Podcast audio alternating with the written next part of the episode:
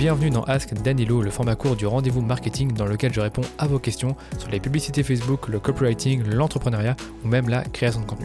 Si vous avez une question spécifique sur un de ces thèmes, je vous ai mis un lien dans les notes de l'épisode pour enregistrer votre question et me la soumettre. Vous pouvez également me la poser sur LinkedIn ou sur Instagram si vous n'êtes pas à l'aise avec l'audio. Et aujourd'hui, je vais répondre à une question de Julien de Ménonville qui me l'a posée durant un webinaire qu'il a organisé ce mardi.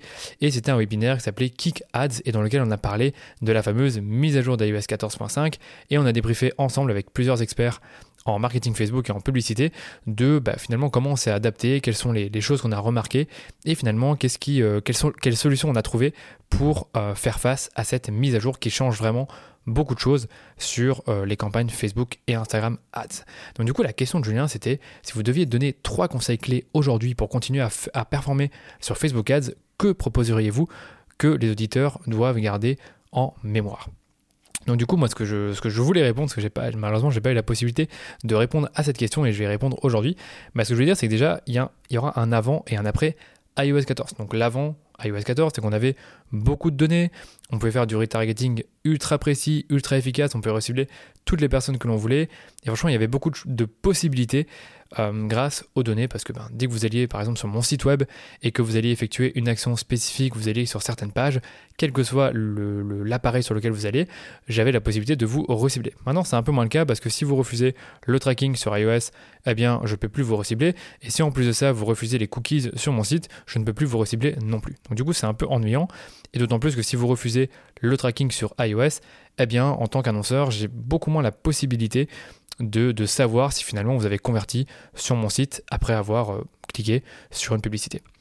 Et l'après iOS 14, bah, c'est justement des résultats plus aléatoires, étant donné qu'on a moins de possibilités de mesurer euh, si quelqu'un a converti sur notre site. On a également des problèmes de remontée des données, étant donné que certaines personnes refusent le tracking ou refusent les cookies, donc il est plus difficile de les recibler. Et en plus de ça, on a des problèmes d'attribution parce que Facebook fonctionne moins bien, il doit modéliser de la donnée, il a supprimé certaines fenêtres d'attribution, notamment la fenêtre d'attribution clic à 28 jours, j'en ai déjà parlé sur le podcast, ce qui fait que ben, si on vend un produit généralement qui coûte cher et pour lequel on a besoin de réfléchir avant de l'acheter, donc typiquement... Euh, une toile à 500 euros, mais on va pas l'acheter euh, un jour, en tout cas c'est plus rare, un jour après avoir cliqué sur une pub. On va peut-être y réfléchir, en parler à des personnes et enfin acheter, mais souvent ça peut prendre plusieurs jours, voire plusieurs semaines.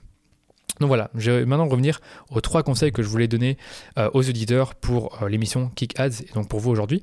Le premier conseil, c'était de garder en tête que vos campagnes restent pour la plupart efficaces. C'est-à-dire que si vos campagnes étaient efficaces et si vous continuez à avoir des ventes sur votre site et que vous continuez à voir que votre chiffre d'affaires reste stable ou qu'il évolue euh, même si votre budget n'a pas bougé ou qu'il a augmenté, logiquement, vos campagnes continuent à fonctionner. Et une façon de voir si vos campagnes continuent à fonctionner, c'est simplement de regarder vos KPI médias, donc de regarder si votre taux de clic il est stable, si votre CPC, donc votre coût par clic, est stable, s'il diminue ou s'il augmente. En tout cas, si vous voyez que ces métriques-là n'ont pas l'air de trop bouger, c'est qu'il y a des chances que vos campagnes continuent à bien fonctionner. Si vous voyez une perte, donc une perte de ROI sur vos campagnes, c'est normal parce que des personnes refusent le tracking maintenant et donc vous voyez moins de résultats arriver. Et donc ce que vous devez faire aujourd'hui, c'est vous baser beaucoup plus sur ces KPI médias et des données réelles, notamment euh, le chiffre d'affaires de votre site et voir si finalement le chiffre d'affaires il diminue ou s'il augmente. S'il diminue avec le temps, c'est peut-être qu'il y a un problème avec vos campagnes. Mais s'il reste stable ou s'il augmente, logiquement vos campagnes continuent à fonctionner. Deuxième conseil, c'est que n'oubliez pas que dès qu'un changement se manifeste, il y a des opportunités. Donc ce qui se dit aujourd'hui, c'est que bah, certains annonceurs commencent à baisser leur budget étant donné qu'ils ont peur, puisqu'ils voient que leur publicité semble moins efficace, et donc s'ils diminuent leur budget, étant donné que Facebook a un système d'enchères, eh bien le coût de la publicité diminue. Donc si le coût de la publicité diminue, logiquement, cela vous, cela vous coûte moins cher de toucher votre audience et de vendre vos offres. Et d'autant plus que euh, au fur et à mesure des mois, Facebook va lancer des nouvelles solutions pour pallier à cette mise à jour. Et donc, si vous êtes au courant de cette solution avant les autres et que vous arrivez à mieux vous adapter, logiquement, vous, serez, les premiers à vous positionner sur ces opportunités. Et donc, typiquement, aujourd'hui, ce que Facebook veut, c'est que les annonceurs se basent énormément sur les données que contient Facebook. Donc, typiquement, les personnes qui vont euh, s'engager avec vos posts sur Facebook et Instagram, vous pouvez les recibler il y a certains annonceurs qui ne le savent pas forcément, qui ne, qui ne le font pas beaucoup. Mais aujourd'hui, vous devez beaucoup vous baser sur ces données qui sont dans Facebook et qui vous, qui vous servent justement à toucher votre audience cible qui reste sur Facebook. Parce que ça, ça risque pas de disparaître puisque bah, ce qui se passe sur Facebook, ça appartient à Facebook et donc naturellement, on peut recibler les personnes qui vont, par exemple, comme je le disais, euh, interagir avec vos posts, qui vont les enregistrer, qui vont les partager, qui vont voir vos vidéos, et également si vous êtes un e-commerce et qui vont cliquer sur vos euh, produits shopping, donc les tags que vous mettez sur vos produits. Et pour mon troisième conseil, j'allais vous dire également de continuer à miser sur la créa et le marketing. On a déjà beaucoup parlé sur le podcast et même sur mon propre blog. C'est qu'aujourd'hui Facebook est devenu très intelligent. Ça ne risque pas de changer. Je ne pense pas qu'on va revenir en arrière et qu'il faudra de nouveau euh, sursegmenter ses audiences et qu'il faudra de nouveau faire des centaines de tests pour trouver la meilleure audience. Aujourd'hui, ce qui fonctionne, c'est des, campagnes qui sont simplifiées dans leur structure et avec des audiences larges. Donc ça, ça n'a pas forcément changé avec iOS 14. Par contre, plus le temps avance, plus les annonceurs sont meilleurs dans leur façon de parler à leur audience, de proposer du contenu qualitatif. Et donc vous aussi, vous devez miser là-dessus, vous devez être un meilleur euh, créateur de contenu, vous devez être bon en marketing, vous devez, euh, vous devez avoir un tunnel de conversion qui est rodé, que vous avez, pour lequel vous avez bien réfléchi, vous savez exactement quel message communiquer à chaque étape du tunnel et quelle offre mettre en avant. Et ça, c'est des choses bah, que vous devez travailler en tant qu'annonceur Facebook. Et le dernier conseil bonus, c'est d'écouter Facebook. Oui, Facebook veut que vous réussissiez, donc contrairement à ce que certains disent, Facebook, ça ne les arrange pas vraiment qu'il y ait tous ces problèmes avec iOS 14. Ça ne, les arrange pas non plus que vous quittiez la plateforme parce que bah, vous sentez que vos campagnes sont peut-être moins efficaces, mais aujourd'hui, bah, ils ont développé certaines solutions comme l'outil de mesure agrégé des événements et l'API de conversion.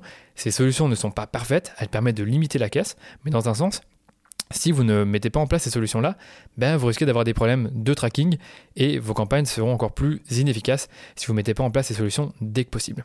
Donc voilà, on va voir ce qui se passe dans le futur. Ce que j'ai encore entendu récemment, c'est que Facebook va bientôt modéliser euh, les données euh, des personnes qui ont refusé le tracking sur iOS et il va modéliser la conversion sur base d'une fenêtre d'attribution 7 jours après le clic, alors qu'avant on était sur un modèle d'attribution partielle euh, à un jour le clic. Donc ça c'est quelque chose qui va évoluer et qui permettra justement de ramener des nouveaux résultats dans nos campagnes, donc d'avoir plus de ventes, plus de conversions qui remontent. Et il paraît également que l'outil de mesure agrégé des événements, eh bien quand on va le configurer, nos campagnes ne vont pas forcément être coupées pendant 72 heures. Donc vous avez peut-être vécu l'expérience de, de, modifier cet outil et de voir que vos campagnes sont coupées pendant 3 jours, ce qui est un peu ennuyant si vous mettez de l'argent sur la plateforme.